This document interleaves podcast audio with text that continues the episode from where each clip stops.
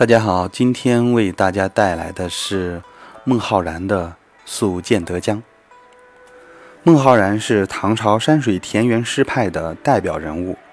这首诗写的是诗人建德江附近停宿的情景。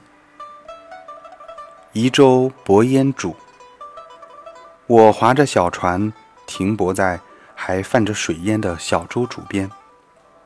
日暮客愁新。太阳要渐渐落山了，而异乡客的愁思才刚刚生成。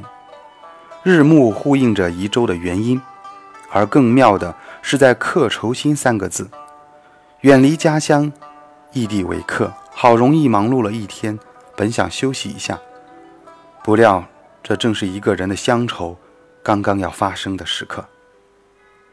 新鲜出炉的情绪啊，一个“心”字与暮也有了呼应。这也不是什么旧愁，对家乡的记忆，对父母的思念，想起过千百遍，仍然是眼前犹新的，令人伤感。这一夜小船漂泊，也不知道诗人吃上晚饭没有。想到这时要是饥寒交迫，更应该是愁肠乱断呢。原来在后两句诗中，诗人所看到的江景之美。和光滑之亮，令其宽慰了几分。夜旷天低树，伴着暮色暗淡，田野天穹更显辽阔深远。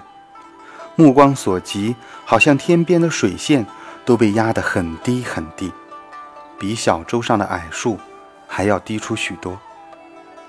江清月近人，江水出奇的清。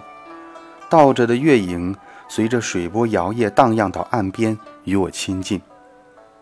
诗人的视线在这里有个由远及近的过程，停船靠渚，思绪翻滚，涌向天边，就像绵延旷远的田野一样。而思乡愁苦，连天水之界的一棵小树，在木叶的衬托下，都显得高大，压得令人喘不过气。最后一句。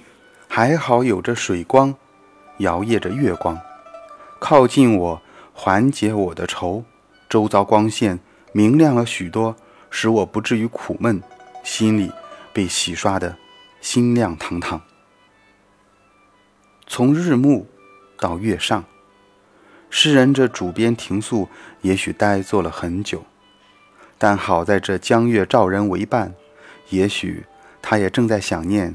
哪年江畔初见的人呢？来自少年听雨。我们下次再见。